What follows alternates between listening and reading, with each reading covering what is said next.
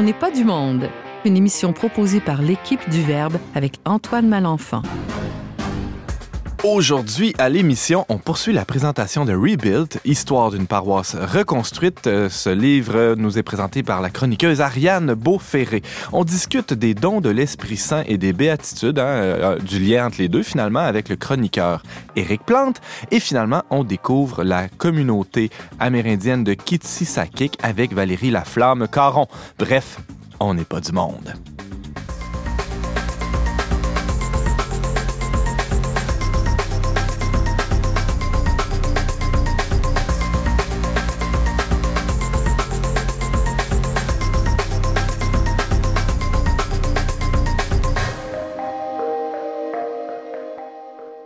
Bonjour à tous, bienvenue à votre magazine culturel catholique. Ici Antoine Malenfant, rédacteur en chef du magazine Le Verbe et animateur euh, de cette émission On n'est pas du monde. Je suis très heureux d'être aujourd'hui accompagné de chroniqueurs, d'invités, de, non, des chroniqueurs, hein, ça, on peut les, qualifier comme ça. James, d'abord, bonjour. Salut Antoine, quand le soleil revient, Valérie La Flamme Caron revient. Tout à fait. Je sais pas pourquoi. Après une absence euh, trop prolongée de quelques semaines, sinon des mois, euh, euh, elle est de retour sur la patinoire. Valérie Laflamme, salut. Bonjour. Tu nous parles de quoi aujourd'hui? de notre voyage scolaire à Kitisakik. C'est ah. une communauté Anishinaabe en Abitibi-Témiscamingue. OK. Tu as, fait ça avec un groupe d'étudiants au collège où tu travailles? Oui, c'est ça, à l'automne dernier. Très hâte de t'entendre. On a aussi avec nous Éric Plante. Salut, Éric. Salut, Antoine au menu aujourd'hui? Alors, nous autres, on va s'intéresser à, je dirais, un lien, un lien très intéressant à vivre euh, entre les dons de l'Esprit Saint et, euh, je dirais, les béatitudes. Les béatitudes, euh, oui, James. Parce qu'on est dans la grâce de la Pentecôte, là, on a fêté ça hier. C'est vrai, on est dans, dans l'élan de tout cela. Et d'ailleurs, la, voix que vous entendez, ben, c'est celle de James, là, vous commencez à le connaître. Je tiens à, à mentionner que James prépare avec beaucoup de soin les, les, choix musicaux pour euh, chaque émission dont n'est pas du monde. Et euh, petite nouveauté à partir de, de, maintenant, en fait, vous pourrez sur notre site web, le consulter les, les, pistes choisies par James. Alors, il y a beaucoup de découvertes là-dedans. Moi-même, j'en découvre à chaque émission. Donc, euh, ne vous retenez surtout pas de, de ce plaisir d'aller consulter les, les, belles découvertes choisies par James. Et aussi à l'émission, aujourd'hui, on a Ariane Beauferré. Salut. Salut. En forme? Oui, ça va bien. Ouais, et de quoi tu nous parles? Eh ben, je continue de présenter euh, deux livres, Rebuild, Histoire d'une paroisse reconstruite, et euh, la boîte à outils de Rebuild, 75 idées pour votre paroisse, qui ont été écrites par euh, un curé, Michael White, et son acolyte principal, on va dire un laïc, qui s'appelle Tom Corcoran, qui explique en gros comment est-ce qu'ils ont relancé la croissance dans leur paroisse au Maryland, aux États-Unis.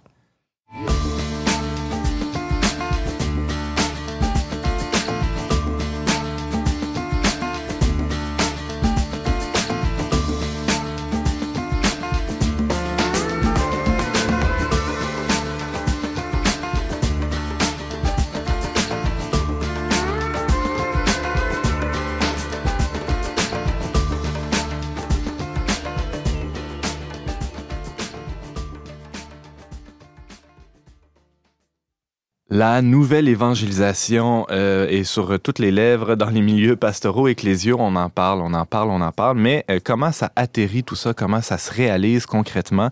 Euh, il y a des auteurs aux États-Unis qui ont réfléchi à ça, qui est aussi dans le Canada anglais. Et ben, ça, ça, porte des fruits, tout ça. Il y a des livres qui sont écrits ces temps-ci. Il y a eu Divine Renovation, mm-hmm. pardon. Il y a eu Rebuild aussi, qui a été traduit par la maison d'édition québécoise, édition Saint-Joseph. Oui, Saint-Joseph. Et euh, Ariane Beauferré nous en parle aujourd'hui. En fait, tu avais commencé cette, euh, cette chronique-là il y a deux semaines déjà en nous, nous présentant euh, les grandes lignes de Rebuild avec le sous-titre Histoire d'une paroisse reconstruite. Maintenant, tu nous, tu nous parles de la suite de Rebuild, de, de, petits manuels d'exercices pratiques, on pourrait dire. Oui, j'avais déjà présenté quelques idées de la, la, boîte à outils la dernière fois, mais là, je voulais continuer un peu parce que c'est des outils qui sont très concrets. On n'est pas du tout dans euh, des grandes idées ou des grands concepts. par exemple, euh, là, il y a tout un passage où ils vont parler euh, des bâtiments parce qu'ils ont fait face à plusieurs problèmes relativement à leurs bâtiments. Donc, je vais présenter quelques idées.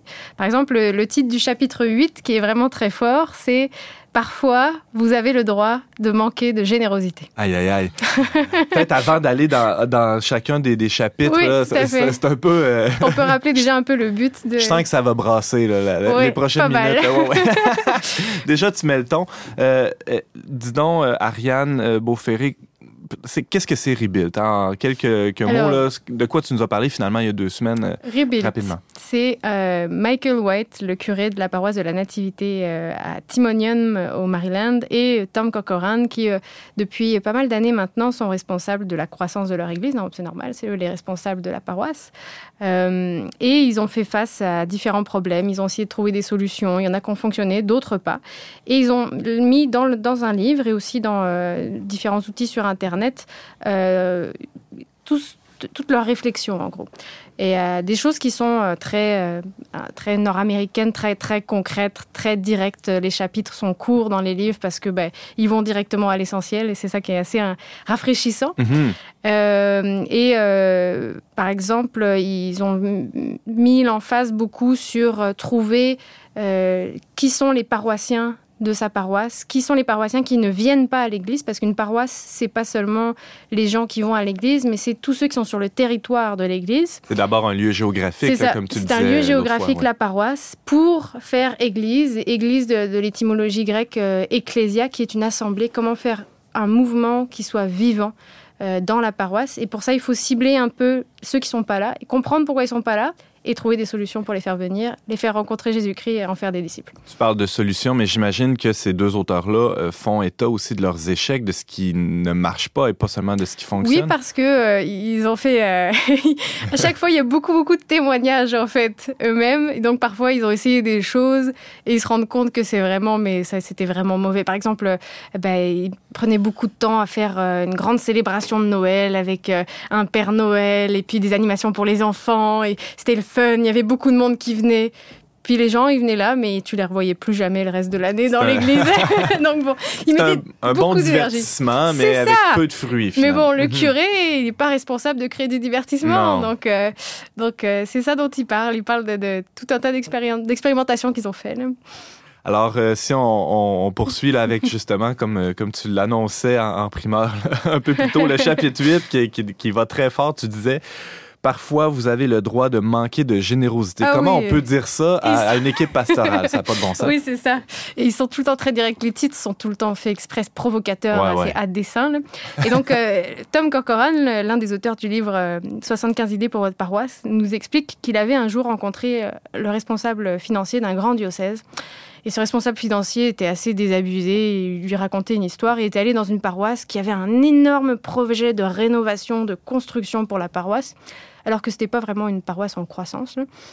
Et donc, il est allé fouiller un peu plus loin et il s'est rendu compte que euh, cette paroisse se lançait dans ce projet-là parce que ces locaux qu'elle avait étaient déjà utilisés par des, euh, des organismes externes à la paroisse.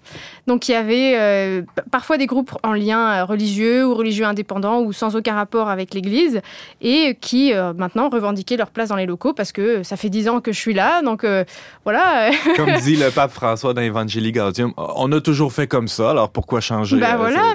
Puis bon, l'Église, dans sa grande charité, pourquoi est-ce qu'elle soutient pas l'aide aux devoirs? Pourquoi est-ce qu'elle Mm. soutient pas telle autre organisation qui est super On a besoin du local. Et donc cette paroisse, euh, si elle voulait se lancer dans un projet de construction, c'est qu'elle avait plus de place pour pouvoir faire ses propres activités.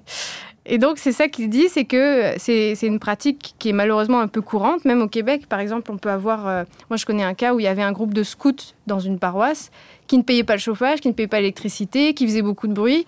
Et quand euh, il a fallu récupérer les locaux, en plus le prêtre s'était proposé pour les accompagner, mais non, il n'était pas du tout intéressé par la religion.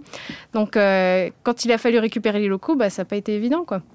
Donc, euh, Je peux pas m'empêcher de penser à, à certains, certaines personnes que je connais qui, qui, qui désiraient faire une célébration de la parole sur semaine, un soir de semaine. Et c'était très compliqué parce que justement, il y a de la danse, il y a Ah du bingo, il y a toutes sortes d'activités qui, bon, peut-être apportent des sous aussi. Je sais pas, ça dépend des. ça des- apporte des sous, mais il ne faut pas que ce soit au Hmm. détriment de la mission de l'Église, qui est de, de, de- de grandir, de faire des disciples missionnaires. Si on ne peut pas organiser une activité parce qu'il y a cours de danse, il y a un, il y a un problème en fait. Mhm. Il faut que l'Église soit capable, et ça c'est l'outil qui donne dans ce, cette- cette, euh, ce chapitre 8 de 75 idées pour votre paroisse de Tom Corcoran et Mike, euh, Michael White, c'est de, on, on- il on a les responsabilités de, notre locaux, de nos locaux, de notre espace. C'est Dieu qui nous, nous donne ce qu'on a et il faut qu'on on- il en fasse porter du fruit avec ce qu'on a pour la mission de la paroisse. On peut pas dilapider naïvement cet héritage-là Non, on peut pas le gauche dilapider, on Mhm. peut pas l'utiliser pour d'autres euh, d'autres activités. Et donc même si bah, parfois c'est difficile de dire non parce que euh, un tel aimerait un ami, parfois dans Ouais, la paroisse ça. du curé aimerait utiliser telle salle pour faire telle activité, il faut rester assez ferme. Ce sont les locaux de la paroisse qui doivent servir la mission de la paroisse. Alors, beau défi, faut, faut être, oui, faut être ferme. En tout cas, c'est une exhortation qui est lancée dans, dans ce livre-là de, de Michael White et Tom Corcoran. Euh, Une autre idée qui est, euh, qui est proposée par euh, Alors ces toujours auteurs? par rapport au bâtiment, il y a le chapitre 9 s'intitule Quelqu'un a-t-il ouvert la porte d'entrée? Point d'interrogation. C'est parce que là aussi, se sont rendus compte dans certaines églises que quand on regarde le bâtiment, le sanctuaire, le hall d'entrée, même la porte du secrétariat, bah, c'est pas accueillant et souvent c'est fermé. Donc un étranger qui arriverait Fermé là dans par le hasard- sens de fermer à clé. oui, verrouillé, ouais. c'est barré. Puis il n'y a pas d'information, on ne sait pas quand la secrétaire est là. Des fois, quand on toque à la porte, vous avez une personne peu aimable qui répond en plus, mais bon, bref. euh, c'est- Et en fait, c'est c'est un peu ça. Euh, dans une église aussi, euh, qui était sur une rue très, très passante, ça il l'explique dans le livre, euh, les, les paroissiens avaient l'habitude de se stationner dans le stationnement en arrière de l'église. Qui n'était, le stationnement n'est pas visible depuis la rue très passante, donc les, les paroissiens rentraient par la porte de derrière. Puis comme tout le monde passait par la porte de derrière, bah finalement ils ont décidé de verrouiller la porte avant parce que vu que personne passait par là, c'était pas ça servait à rien.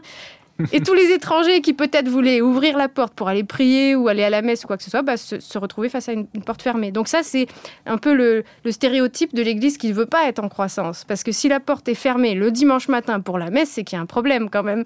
Et donc c'est ça qui montre du doigt. Il faut que l'Église, la paroisse, ait l'air ouverte en fait. Ouverte à l'autre, ouverte à l'étranger qui veut venir. Et pour ça, il faut que le hall d'entrée soit bien vu, que les horaires soient, soient bien disponibles, qu'on sache où se déplacer pour pouvoir se rendre aux célébrations, rencontrer un prêtre ou quoi que ce soit.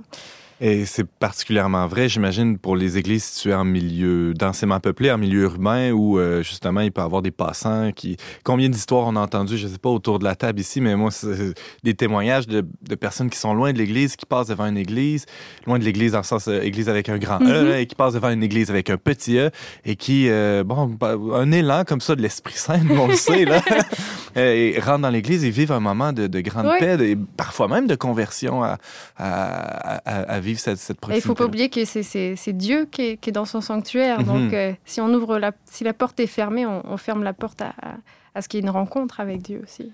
Alors ça, c'est vraiment, euh, je pense, une interpellation assez, euh, assez frappante. Oui. Donc, garder la porte ouverte, en tout cas, et si elle est fermée, ben, peut-être indiquer à, que- à quelles heures ce sera ouvert. James, oui? Moi, je connais un curé euh, de la région de Québec qui, justement, dans, dans un milieu assez rural, a décidé, même s'il n'y a pas tellement de passants, de juste ouvrir les portes de ces églises le jour parce que ça, ça crée une logique d'ouverture aussi. hein, comme Oui. tu disais, les- ça crée une mentalité où on sait que les portes ne sont pas barrées, que n'importe qui, n'importe quand peut venir dans l'église. Donc, ça change beaucoup l'esprit en général. C'est vrai. Une autre idée proposée à Ariane Beauferré par ce, ce livre, euh, Alors, une autre, euh, c'est encore un titre assez percutant. La profondeur de votre amour pour Jésus ne m'intéresse pas. Nettoyez votre garderie. Oh là là! Alors, c'est l'histoire qu'il raconte là aussi. C'est un pasteur qui va visiter une autre paroisse. C'est cette paroisse qu'il appelle à l'aide parce que ça va pas bien. Ils sont pas en croissance, ils savent plus trop où est-ce qu'ils en sont. Mais le pasteur de l'autre église, euh, qui est pas forcément catholique, je me rappelle plus, lui, sa paroisse est en croissance, ça va bien. Donc, ils veulent avoir des conseils de ce pasteur. Le pasteur se met en route et arrive un peu en avance au rendez-vous. Donc, il se promène sur les lieux euh, de l'église. Il voit un panneau garderie sur une porte. Il décide d'entrer comme ça par hasard pour se promener. Et là, la garderie, elle pue. Les murs, ils ont besoin d'un coup de peinture. Les jouets sont cassés, ils traînent partout. Les poubelles débordent. Il y a de la nourriture par terre. Tout est couvert de saleté. Et le pasteur se dit en lui-même Moi, je laisserai jamais mes enfants ici. C'est à ce moment que les responsables de la paroisse le rejoignent, tout contents de le voir. Et là, le pasteur, il les arrête sur le champ. Il dit Je m'en vais. Voici mon conseil. Ne me dites pas à quel point vous aimez Jésus. Nettoyez votre garderie. Parce que nettoyer les locaux, en prendre soin, ça en dit plus long sur le ministère que tout ce qu'on peut dire en chair à l'Église. C'est prendre acte qu'il faut prendre soin de l'environnement où se trouvent les personnes. Et le Christ lui-même ne dit-il pas euh, ce que vous aurez fait à l'un de ses petits, c'est à moi que vous l'aurez Oui, fait. Alors est-ce qu'on accueillerait le Christ dans une, pardonnez Ah. l'expression, dans une soie cochon? Ben, c'est ça. En tout cas, on espère que non. Et euh, c'est surtout que si, parfois on peut se plaindre qu'il n'y a pas d'enfants, Mhm. il n'y a pas de famille. Euh, Dans certaines paroisses, dès qu'une famille arrive, les gens vous font des grands sourires et tout. Mais si les, si les espaces pour les enfants, s'il n'y en a pas, ben c'est sûr qu'il n'y en aura pas à l'avenir qui vont être dans l'église. Et euh, Michael White et Tom Corcoran, dans leur livre euh, 75 idées pour votre paroisse, ils, ils disent qu'il y a trois espaces sur lesquels il faut être particulièrement vigilant pour la propreté. C'est le hall d'entrée, qu'on appelle aussi le narthex ou l'avant-nef, parce que le hall d'entrée, c'est là qu'on accueille. Il faut pas oublier que c'est ça sa fonction en fait. Si le hall d'entrée, euh, ça devient un endroit où il y a des dépliants pour des levées de fonds, que c'est des tables pour s'inscrire à des activités, et ben c'est ça devient un peu fourre-tout, alors que ça devrait être juste le lieu où qui dit bonjour, nous sommes heureux de vous voir, et c'est tout en fait. Que Des la fois, personne se rentre et se sente accueillie. des fois, c'est un capharnaüm. Ah, des fois oui, c'est un cas. Alors, tu disais, Ariane, qu'il y a trois, trois lieux importants. Le hall d'entrée, Oui. ensuite? Les toilettes Parce qu'il faut que ce soit impeccable, la propreté Ah. dans les toilettes. Sinon, ça rebute complètement les personnes qui fréquentent la paroisse. Et les bancs, finalement, parce que pour eux, ils, ils disent que dans les bancs, on peut retrouver bah, des vieux feuillets paroissiaux, on peut retrouver des mouchoirs, des restes de cierges de Pâques de l'année dernière. Et donc, euh, non, euh, il n'y a personne qui veut s'asseoir euh, parmi les détritus d'autrui, en fait. Évidemment. En une petite minute, exercice difficile, Ariane, mais je suis sûr que tu y parviendras. Un dernier petit conseil évoqué par Alors, Rebuild. euh, toujours par rapport au, euh, bâtiment, ben, eux, ils disent dans un chapitre, soyez un, maniaque contrôlant, là, mais pas seulement par rapport aux locaux. C'est-à-dire qu'il faut qu'il y ait des règles. Quand vous allez voir un, un match dans un stade, que vous allez voir un spectacle au théâtre, que vous allez dans un parc public, il y a toujours des règles de vie. Bon, il y a des règles de bienséance que tout le monde connaît. Euh, quand on va à la messe, c'est sûr qu'on ne parle pas fort, on éteint son cellulaire. Mais il y a d'autres règles qui ne sont pas forcément si euh, euh, claires que cela. Euh, par exemple, par, relativement aux enfants, bah, une paroisse pourrait décider, parce qu'elle a un nombre faramineux d'enfants dans l'église, Un beau problème. un beau problème, mais qu'elle offre des parcours pour ses enfants, parce que là, il ne faut pas oublier que si Mhm. vous avez beaucoup d'enfants qui font du bruit, mais que vous leur offrez rien pendant la messe, c'est sûr qu'ils vont faire du bruit. S'il n'y a pas d'espace pour eux, ben, c'est problématique. C'est à la paroisse aussi de se démener pour créer de l'espace pour eux.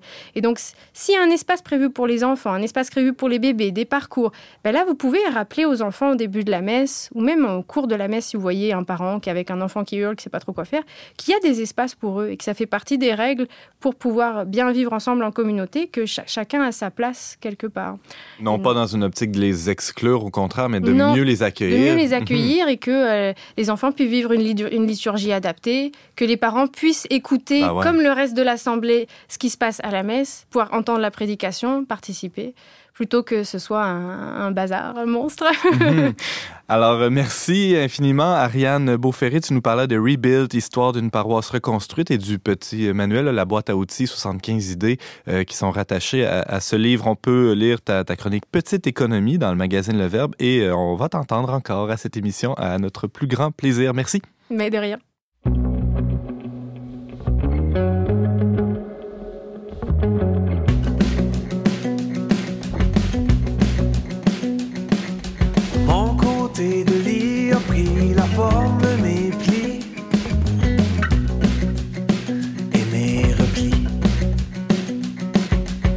Seule chose qui change pendant que les jours se ressemblent, c'est le temps.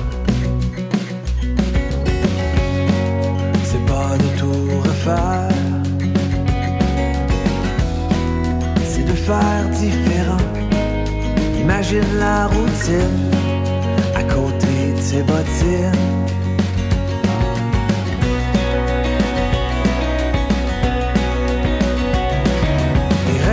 Lacs remplis de reflets d'étoiles qui illuminent. Allons voir.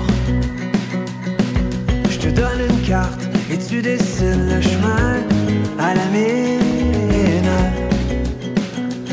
au hasard.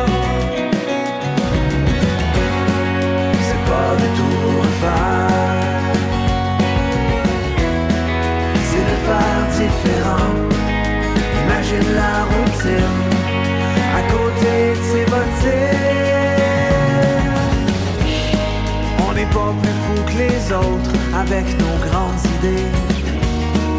Mais quand on pense qu'on l'est, c'est pour que ça crée de vouloir tout refaire.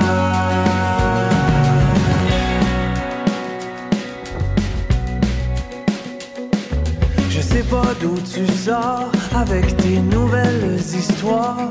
Ah, mais j'aime ça. C'est pas du tout refaire. C'est de faire différent à côté de la routine. C'est pas du tout refaire. C'est de faire différent. Imagine la routine à côté de ses bottines. Moi je suis partant. Je suis partant.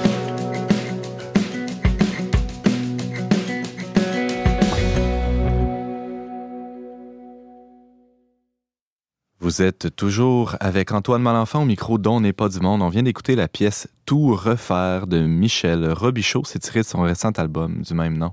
James? Oui, c'est parce que pour euh, faire le lien avec la chronique d'Ariane sur Rebuild, ben, s'il disait dans le refrain, c'est pas de tout refaire, mais de refaire différent. Alors, ça. ce- cette chanson s'applique à la pastorale paroissiale, chers amis. C'est exact. On a vécu euh, déjà, ben, en fait, tout récemment, la Pentecôte. On est encore dans cet esprit d'en- d'envoi. Euh, et aussi, euh, ben, en lien avec tout ça, le pape hein, publiait au, tout début du temps pascal une, une exhortation apostolique hein, qui, qui est un envoi aussi, une exhortation qui nous pousse, qui nous, nous envoie euh, sur, sur un chemin de, de sainteté. Euh, alors, le- l'exhortation apostolique s'appelait Soyez dans la joie et l'allégresse. Il y, il y a tout un chapitre qui est consacré aux béatitudes. Alors, euh, pour euh, discuter des béatitudes, on a quelqu'un qui, a l'air assez heureux avec nous, Éric Plante. Bonjour. Bonjour Antoine. Éric, d'habitude, tu nous parles de, de thèmes en lien avec le travail, la santé publique. C'est ton domaine d'expertise comme chercheur. Euh, Qu'est-ce qui t'a inspiré pour ta chronique d'aujourd'hui qui est, qui est hors champ, on pourrait dire? Mais En fait- j'en doute pas, très pertinente. hein, ouais. En fait, c'est qu'avant d'être quelqu'un dans le domaine de la santé publique, ben, j'étais un croyant. Puis comme croyant, ben, j'ai vécu moi aussi une certaine époque les Journées mondiales de la jeunesse.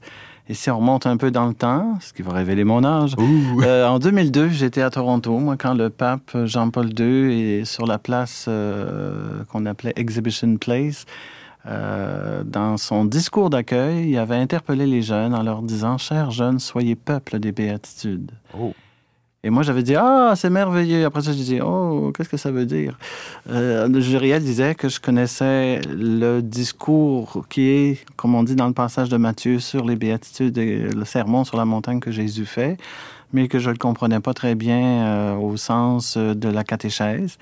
Et j'ai été voir des religieux qui m'ont donné en fait deux sources intéressantes pour faire un lien entre les béatitudes comme idéal de vie chrétienne et les dons de l'Esprit Saint qui deviennent comme un chemin pour vivre les béatitudes. Et c'est ça qui a été étonnant pour moi. C'est-à-dire, Jean-Paul II nous disait que les béatitudes, c'est huit aspects de la personne de Jésus. Et que souvent, on est euh, rejoint par un des aspects qui nous mène aux sept autres. James? Peut-être pour euh, euh, Eric, pour les auditeurs peut-être qui ne sauraient pas, peux-tu les, les donner, les Oui, béatitudes? alors on va les nommer. Alors, c'est c'est heureux les pauvres de cœur, le royaume des cieux est à eux. Heureux les doux, ils auront la terre en partage. Heureux ceux qui pleurent, ils seront consolés. Heureux ceux qui ont faim et soif de justice, ils seront rassasiés. Heureux les miséricordieux, ils obtiendront miséricorde. Heureux les cœurs purs, ils verront Dieu. Heureux les artisans de paix, ils seront appelés fils de Dieu. Heureux êtes-vous si vous souffrez à cause de moi, votre récompense sera grande dans les cieux. Alors, ce sont les huit. Ouais. Et souvent, il y en a une qui euh, nous attire vers les sept autres. Moi, c'était celle de la miséricorde. Et euh, souvent, euh, on les voit comme un idéal, mais un petit peu inatteignable. Et là, c'est là que moi, j'ai bénéficié de, de, de, je dirais, de d'éléments de formation en catéchèse qui m'aident à, à les vivre un peu plus dans le quotidien. Parce que comme tu dis, c'est tout un programme et d'ailleurs, le, le pape, dans l'exhortation apostolique, prend bien soin de nous, nous interpeller, nous dire c'est c'est pas quelque chose qui est, qui est prévu juste pour quelques pour une élite spirituelle là, pour Non. certaines personnes, mais tous les baptisés sont appelés à vivre ça et si je comprends bien, les dons de l'esprit c'est un peu le gaz dont on a besoin pour faire ce, ce chemin-là. Oui, en fait, les dons de l'esprit, les dons de Dieu sont des, euh, je dirais, des grâces que Dieu nous donne pour avancer dans notre vie spirituelle. Et quand on les met au service de l'Église pour combler un manque, soit en paroisse ou dans la société, là, ça- certains de ces dons-là euh, se déploient et deviennent des charismes. Mais là, on va se concentrer sur les dons, nous, Ouais. pas sur les charismes. Et les, ces, ces dons-là, je vais aussi les nommer parce que euh, ils sont euh, mentionnés au, surtout au chapitre 11 de- d'Isaïe. Alors, c'est le, le- ce qu'on appelait autrefois le don de crainte, mais qu'on appelait plus, plus souvent aujourd'hui le don d'adoration et de louange. Ensuite, le don de piété, le don de science, le don de force, le don de conseil, le don d'intelligence et finalement le dernier, le don de sagesse. Et évidemment, il ne faut pas tomber dans une logique trop mathématique de dire c'est un don de béatitude, parce qu'il y a un don dans ces sept dons-là qui correspond à deux béatitudes, c'est le don de force. Alors, je vais faire peut-être tranquillement un lien entre eux et en expliquant à la fois le don et la béatitude, ce qui va nous aider avec un exemple concret. là. Ouais. Si on prend par exemple la première béatitude, heureux les pauvres de cœur, le royaume des cieux est à eux. Euh, ben, euh, c'est beaucoup euh, la question de la pauvreté de l'âme d'une personne qui, dans le fond, se rend plus disponible à Dieu. Et euh, en choisissant une vie plus proche des choses simples et essentielles. Donc, c'est beaucoup une disponibilité intérieure aux grands appels de Dieu dans sa vie. Et le don d'adoration et de louange, qui est un don où on apprend à respecter Dieu, nous respecter nous-mêmes et respecter les autres, ça devient un chemin pour vivre ça. Et comment ça devient un chemin? C'est que euh, ce don-là, c'est-à-dire ce, qui, qui- il, qui- il nous, il augmente notre disponibilité intérieure et euh, il fait de nous des personnes qui deviennent, je dirais, très libres dans, dans les appels que Dieu peut nous faire. Par exemple, euh, pensez à des personnes bénévoles qui, dans des projets de pastoral, sont ceux qui vont être les plus souples, les plus disponibles, que ce soit pour déplacer une table, que ce soit pour... C'est pas eux qui vont, autrement dit, contrôler le projet, entre guillemets, mais qui ouais, vont ouais. être euh, très, très dociles à l'Esprit Saint pour euh, et vraiment écouter Dieu dans le projet puis répondre vraiment aux besoins réels et humains et spirituels des gens qui sont dans la démarche pastorale qui est en cours.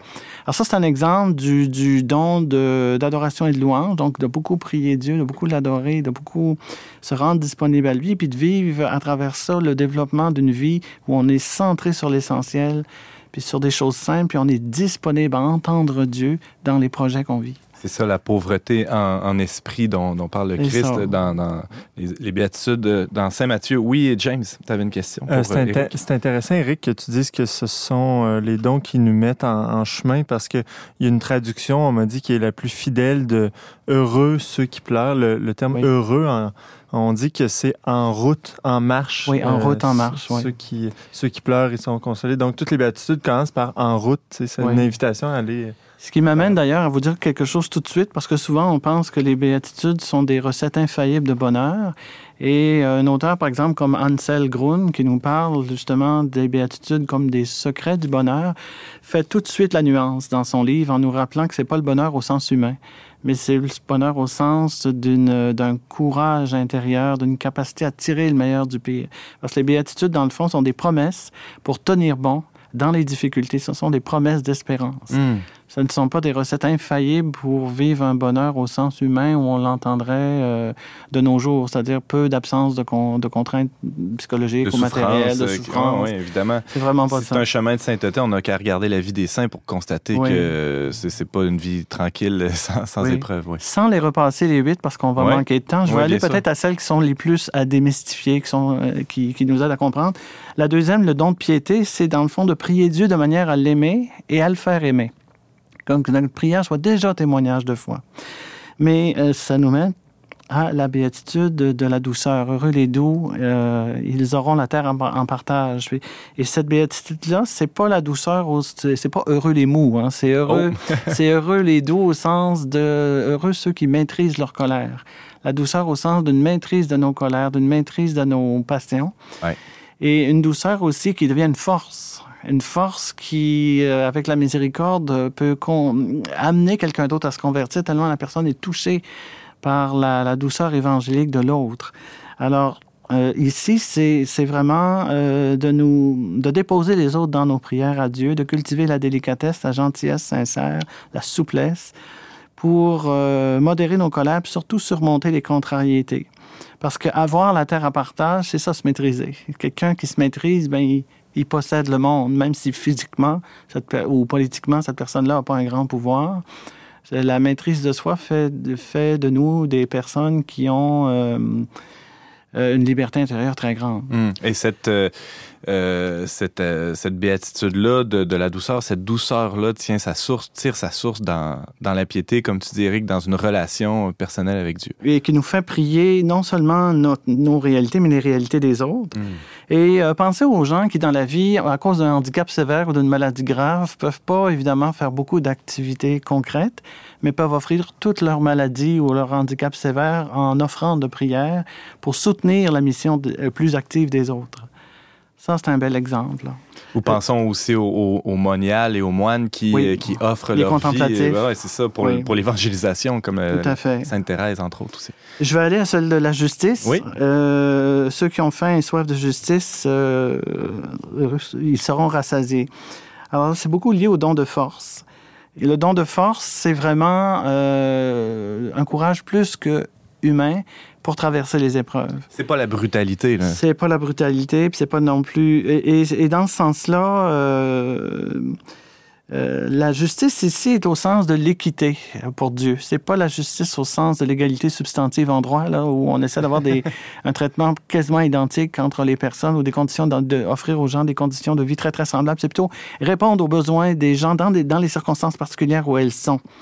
Alors, c'est vraiment une. Euh, Jésus, il parle d'une justice appropriée aux circonstances c'est au sens aussi du mot hébreu s'ajuster. S'ajuster à Dieu, s'ajuster aux autres. Justesse aussi, c'est ça? Oui, la justice au sens de la justesse. Mhm. J'aime beaucoup, moi, la justice associée à la justesse des proportions. J'aime beaucoup cette expression-là pour euh, faire comprendre le sens de la justice. Ce qui n'exclut pas parfois l'égalité aussi, mais qui, qui, va bien au-delà de, ça. Hein. Qui va au-delà de, de, simplement essayer de donner des conditions de vie semblables aux gens, c'est tenir compte aussi de, du visage de chaque cas. Hmm. Je dirais de la particularité de chaque situation.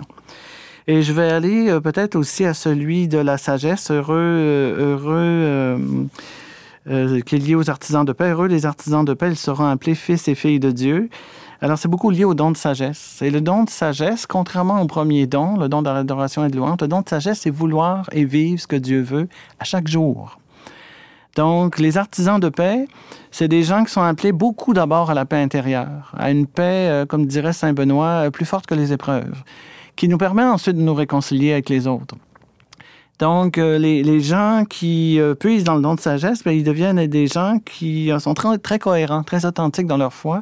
Et cette cohérence-là leur donne beaucoup de crédibilité quand il s'agit d'apaiser les tensions entre les personnes, entre les groupes, que ce soit des tensions politiques, religieuses. Hmm. un bel exemple en Église d'une personne qui était comme ça, puis qui vivait très fortement ce don-là, même si on pense pas à elle à prime abord, c'est Catherine de Sienne. Ben ouais quelqu'un qui avait une telle présence de paix qu'elle arrivait dans un milieu où les gens étaient prêts à s'arracher le nez et euh, elle calmait déjà les esprits, mais elle n'avait pas encore ouvert la bouche. Et euh, on a plusieurs saints et saintes en Église, puis saints et saintes qui ne sont pas officiellement dans nos familles ou dans nos entourages, qui arrivent à calmer le jeu comme ça en, se nourrissant de, de, ce don de l'esprit-là. Comme tu le dis, Eric Plante, des fois, c'est simplement leur présence dans un milieu qui vient, oups, tout le monde devient un peu plus apaisé. Et là, évidemment, quand, quand ils offrent une parole, c'est une parole de, miséricorde, de paix, de, qui, qui, permet de calmer tout le monde un peu. Oui. Peut-être juste pour euh, oui. Euh, terminé, je vous donnerai un exemple dans, dans nos vies. Moi, je suis quelqu'un qui, par mon métier, est appelé souvent à parler en public. Et des fois, on, euh, quand c'est au nom de mon travail, euh, pour des, connaissances scientifiques dans le domaine de la santé, ça va assez bien. Mais quand il s'agit de parler au nom de ma foi, ah, là, c'est plus engageant intérieurement. Et des fois, on peut se sentir très fragile là-dedans. Et là, je fais souvent appel à deux dons. Le don de science pour savoir quoi dire et le don de conseil pour savoir comment le dire. Et ça peut paraître banal, mais les dons sont comme des outils, dans le fond, que le Seigneur nous a donnés pour peut-être demander d'une manière plus, de lui demander des grâces d'une manière plus précise. Puis en même temps, cheminer vers les béatitudes. Comme le don de science, ben, il nous permet de cheminer, lui, vraiment vers, euh, vers le, le, le, le fait d'être conscient de, euh, de nos limites. Heureux ceux qui pleurent, ils seront consolés. C'est beaucoup lié à, à, ça. Le don de, de conseil, lui, est beaucoup lié euh, un petit peu euh, à la miséricorde. Être capable de se pardonner à soi-même pour pouvoir pardonner aux autres. Euh, puis aussi comment pardonner, quel, quel mot employer pour en, entreprendre une démarche de pardon. Donc ces dons-là, euh, comme les béatitudes d'ailleurs, sont euh, cumulatifs. Si on part du don d'adoration jusqu'au don de sagesse, le dernier, le don de sagesse contient les, six premiers. Même chose pour les béatitudes, la béatitude de, de euh, heureux si, si vous souffrez, car votre récompense va être grande dans les cieux, elle est intégratrice des sept premières. Alors, avec Dieu, plus on avance, plus on intègre toutes les, tous, tous les cadeaux du ciel qu'il nous donne. Wow. Et c'est ce que Jean-Paul II nous, nous invitait à vivre en 2002, mais moi, j'avais pas compris, j'ai eu besoin d'aide pour comprendre. J'allais dire, c'est sûr que tu avais 15 ans à l'époque, en 2002, donc c'est normal, on peut pas t'en vouloir. non, je, je, rigole. Éric Plante, tu nous parlais des liens entre les dons de l'Esprit Saint et les béatitudes. Rappelons que tu travailles comme chercheur et aussi enseignant en santé publique oui. ici à Québec. Merci d'avoir été avec nous et pour, merci pour, pour tes lumières sur les dons de l'Esprit Saint. Oui, merci d'avoir de croire que j'avais 15 ans en 2002.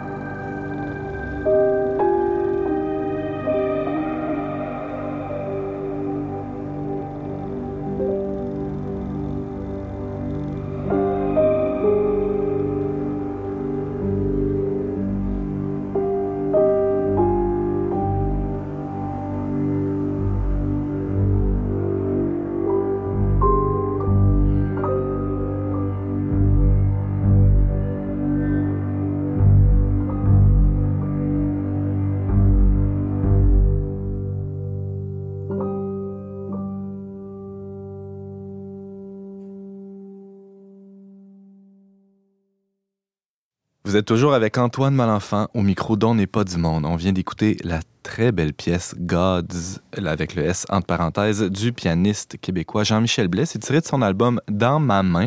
C'est sorti le 10 mai dernier. Une belle découverte vraiment euh, de, de ce pianiste très talentueux. Si vous suivez un peu, euh, si vous suivez les médias euh, catholiques ou les, même les médias séculiers, on a, on a quand même pas mal entendu parler ces dernières semaines, ces derniers mois, de, de la demande d'excuses qui a été faite par le gouvernement canadien au, au Vatican, au pape François, euh, dans la question des, des pensionnats autochtones. Euh, Valérie Laflamme-Caron, euh, bonjour. Bonjour. On voulait t'avoir à l'émission l'automne passé, hein, euh, lorsque tu es revenu de ton voyage à Kitsisakik avec tes élèves, parce que tu es agent de pastoral dans un de la région de Québec.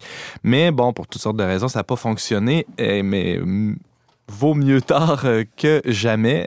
Euh, D'autant plus que, ben, justement, comme je le disais, l'ambiance médiatique, c'est est quand même... euh, c'est assez pertinent de, parler de la relation entre l'Église les Autochtones encore aujourd'hui.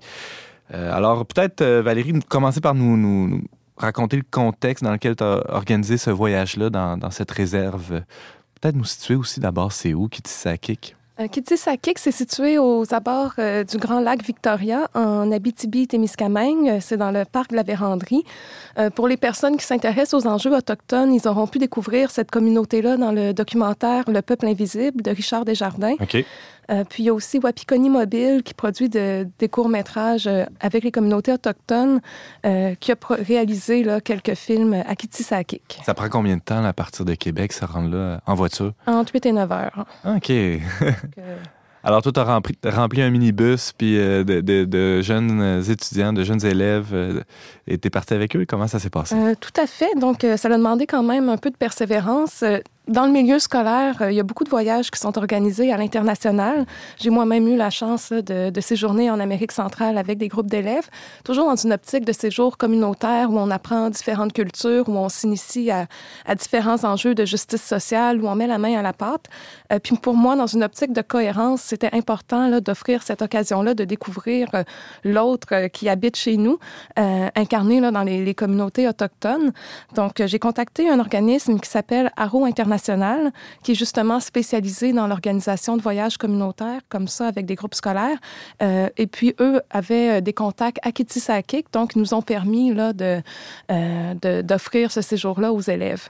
Parce qu'il faut dire quand même que c'est des communautés qui sont peu accessibles. Ça nous prend souvent des contacts là-bas pour pouvoir organiser un séjour. On débarque pas là comme ça sans, sans avertir. Euh, ben, avec des groupes d'élèves mineurs, non, je le conseille pas. Là. si par vous-même, je pense que par soi-même, on peut s'y rendre et Ouais. être, somme toute, bien accueilli. Ouais, là. ouais, ouais.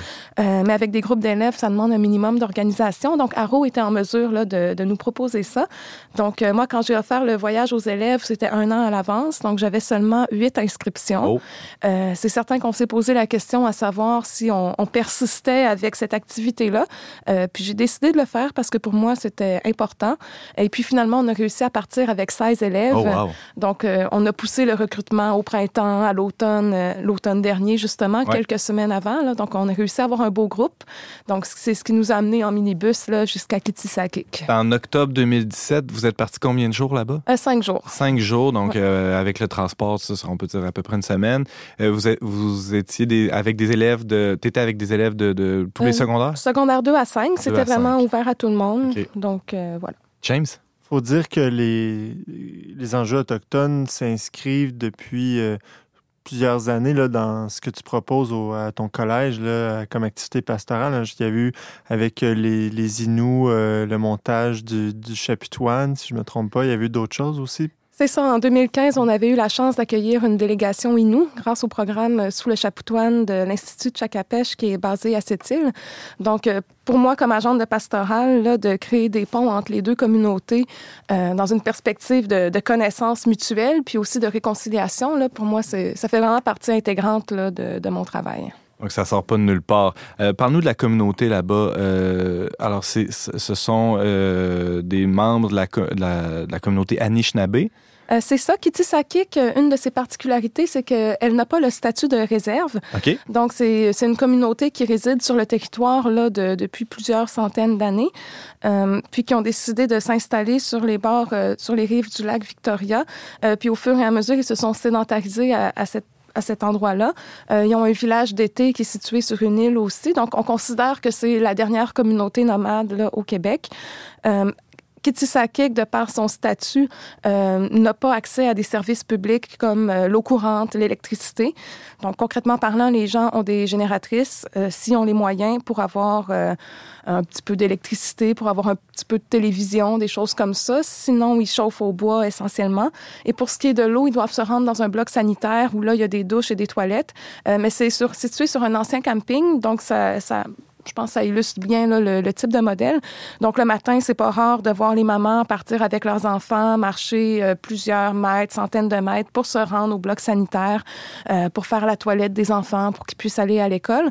Donc, nous, on était là à l'automne, donc ça n'affectait pas nécessairement là, notre, notre vie quotidienne. Puis, on était de passage aussi, il faut le dire, mais on, on comprend bien que avec les conditions de, de, vie en hiver et tout ça, ça peut devenir très fastidieux, très Ben ouais. laborieux. Puis ça peut devenir aussi très cher. Euh, J'ai plus le nombre de cordes de bois que ça prend pour réchauffer les, les habitations, mais il en passe euh, un nombre incroyable. Puis euh, c'est des habitations qui sont souvent mal isolées. Il y a un organisme qui est déjà allé, architecte de l'urgence, pour aider les gens là, à, à, réparer leur maison. Le gouvernement va donner de plus en plus d'aide parce que, bon, ça commence à défrayer les manchettes euh, à l'international aussi, ah. ce type de situation-là. Euh, ça y va lentement. Ce qui donne une mauvaise image à notre à notre gouvernement. Oui, James, tu avais une autre question. Oui, tu disais, si je ne m'abuse, Valérie, que c'est une des seules communautés qui n'a pas été mise en réserve, donc qui n'est pas soumise à quelque sorte la, la fameuse loi des Indiens euh, du gouvernement fédéral. Est-ce que, est que tu seras en mesure d'expliquer pourquoi ils ont ce statut-là? Ou... Euh, je peux pas parler du lien avec la loi sur okay. les Indiens, mais de ce que j'ai compris, en fait, c'est qu'ils refusent d'aller s'établir sur une réserve parce que dans les réserves, c'est un type d'aménagement particulier. La maison, ben, elle appartient au gouvernement. Si tu veux la rénover, il faut demander au gouvernement des fonds pour ça et tout ça.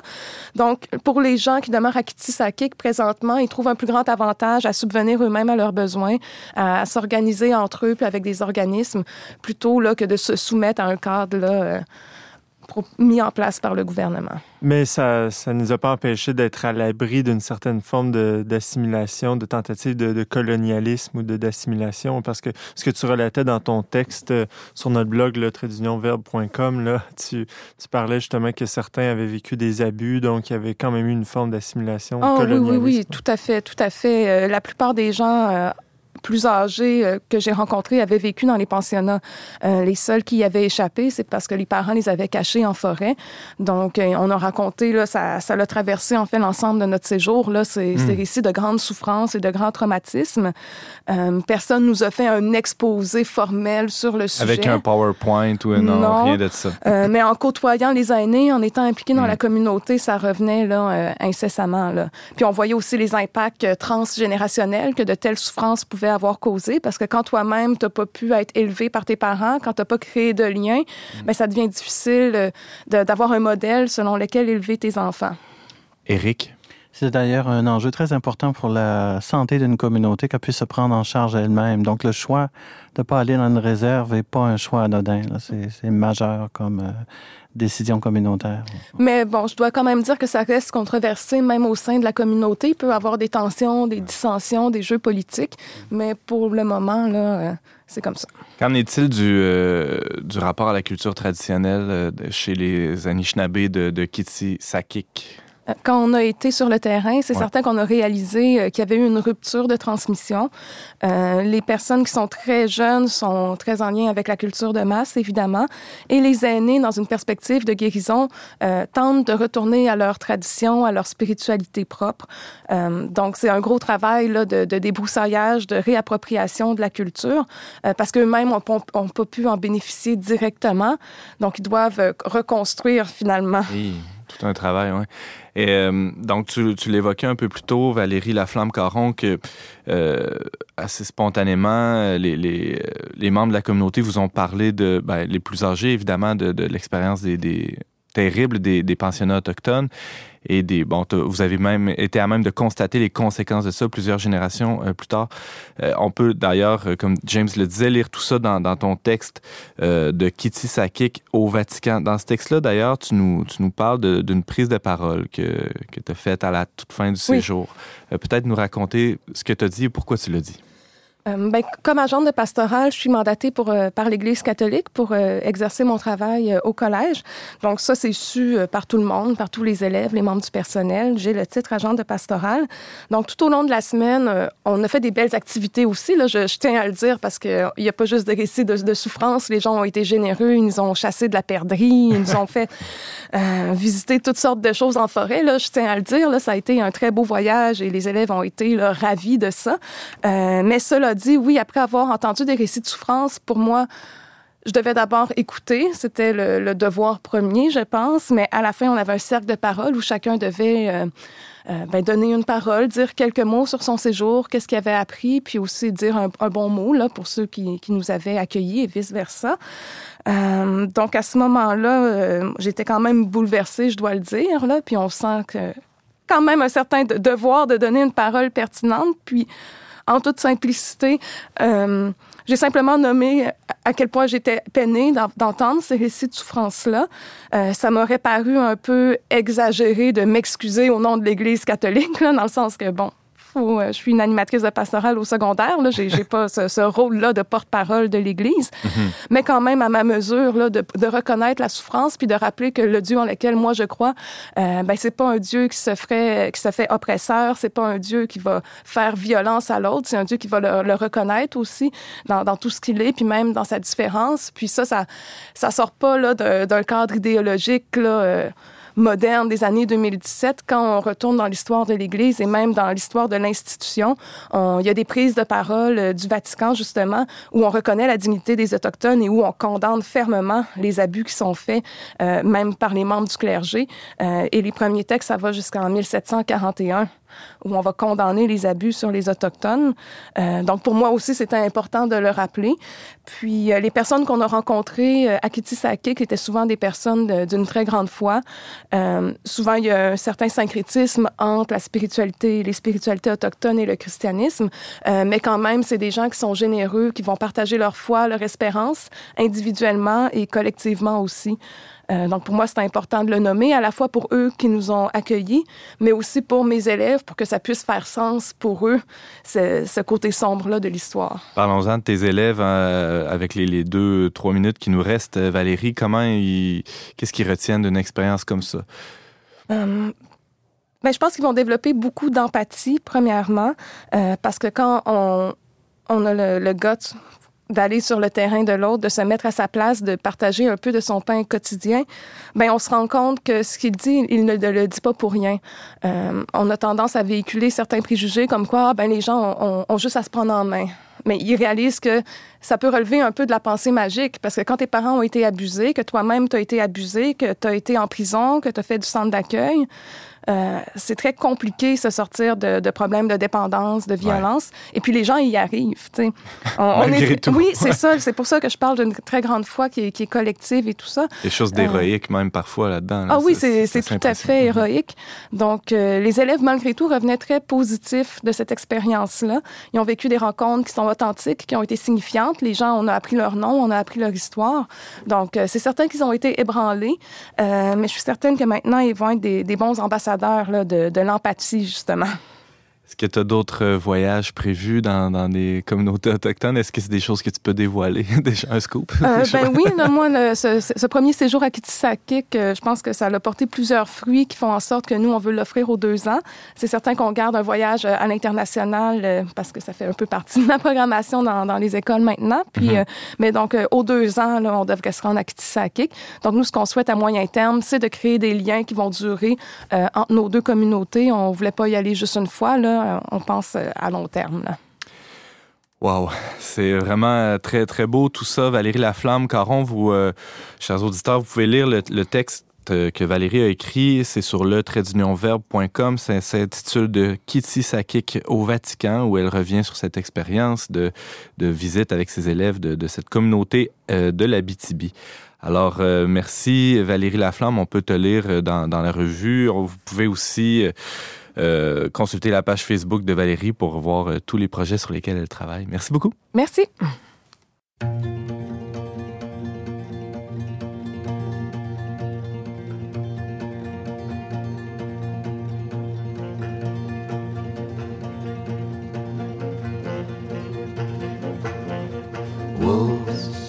don't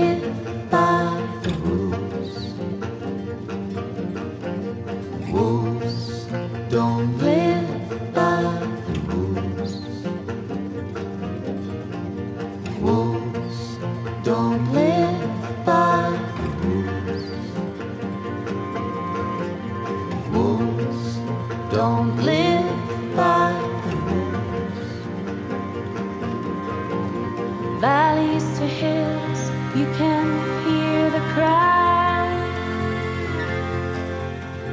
They have to fight to stay alive. No one can change it. Mother Nature knows the reason why. Oh, wolves don't live.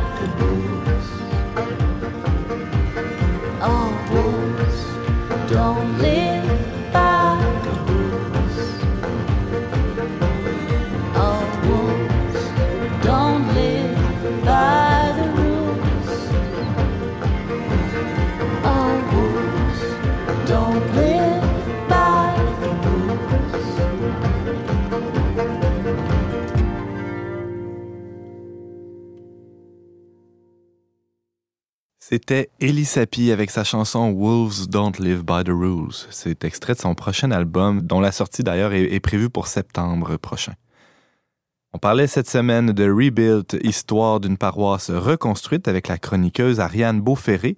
On parlait aussi des dons de l'Esprit Saint et, euh, des grâces là, que, ça nous donne pour euh, accomplir les béatitudes avec Éric Plante. On parlait aussi de la communauté algonquine de Kitsisakik avec Valérie Laflamme, Caron, agente de pastorale au Collège de Lévis. Merci beaucoup d'avoir été des nôtres, chers auditeurs. On vous attend la semaine prochaine, même heure, même antenne pour un autre magazine dont n'est pas du monde à l'excellent choix musical. James Langlois, à la réalisation technique Yannick Caron, à l'animation Antoine Malenfant. Cette mission a été enregistrée dans les studios de Radio Galilée.